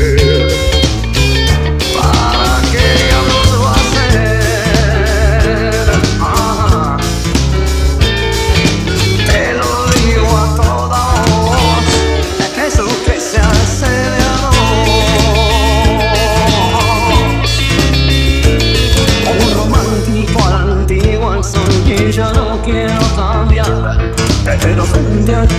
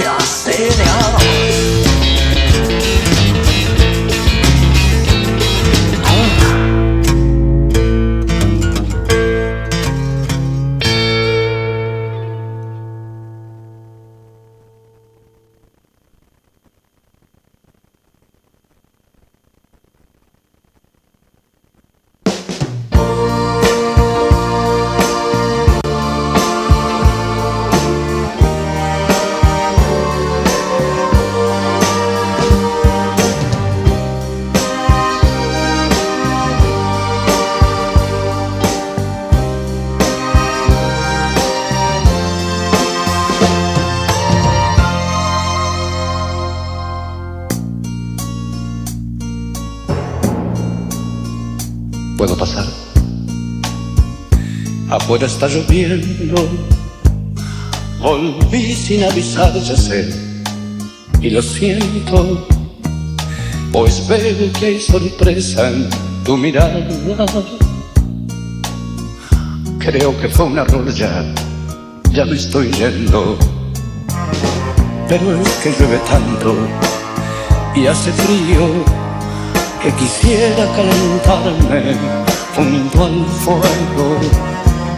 Después de eso me voy, te lo prometo, tan solo dos minutos, te lo ruego. Me arrimaré al hogar por un instante, simula que no estoy que yo no aguanto, necesito calor, no te das cuenta el frío que hay en mí lo llevo dentro, pues dentro de esta casa que fue mía, deja historia mi vida y mi pasado, los años más felices se te fueron los años que viví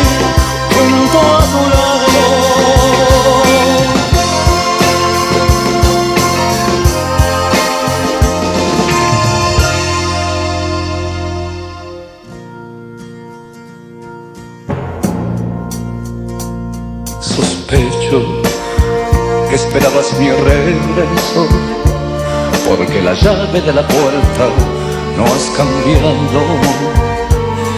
La foto de mi equipo está en su sitio y mis cosas están como quedaron. Los libros, el reloj, la misma mesa, la mancha de humedad y el cortinado. Cosas no cambiaron para nada, tan solo tu mirada está cambiando.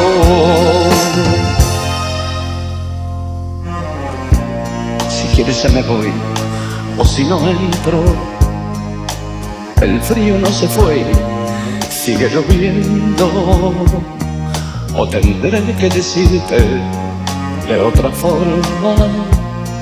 Sí, puedo, puedo pasar.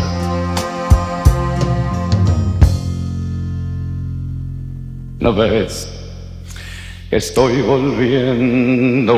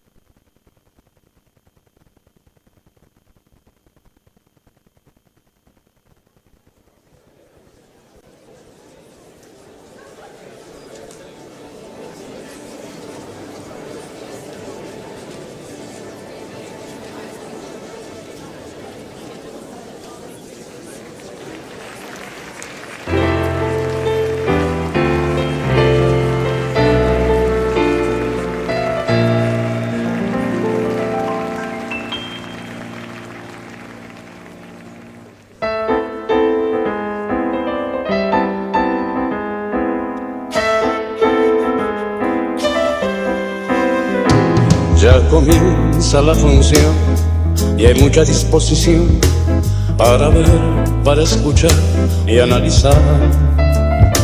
La comedia nos da de la vida una lección. Ya la sala está en tensión, pues levantan el telón. Mi platea es para dos, pero ahora somos tres. Yo, tu ausencia y un señor, no sé quién es. No es comedia lo anunciado, es un drama despiadado. Tres amores encontrados en la misma situación. Primer acto terminó y salimos a fumar y comienzo a comentar de lo visto aquel señor, compañero de platea, junto a mí sin que lo vea, va viviendo el mismo drama como yo. Continúa la función, comentamos la cuestión, sin saber qué ocurrirá en el final. Y el casual señor de al lado me comenta de costado y dice que la heroína con su amante morirá. Mientras yo ya preocupado pienso que te habrá pasado, tu platea estaba vacía junto a mí. Y el señor, como en el drama, se da cuenta que la trama de la vida en la platea es más real. Ya termina la función, no entendí lo que pasó, porque toda mi atención se quedó en ti. El Señor se ha levantado y una duda me ha asaltado, porque creo haberlo visto junto a ti.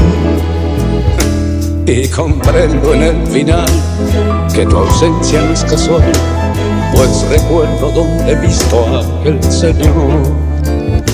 Compañero de platea, junto a mí sin que lo vea, forma parte de tu vida como.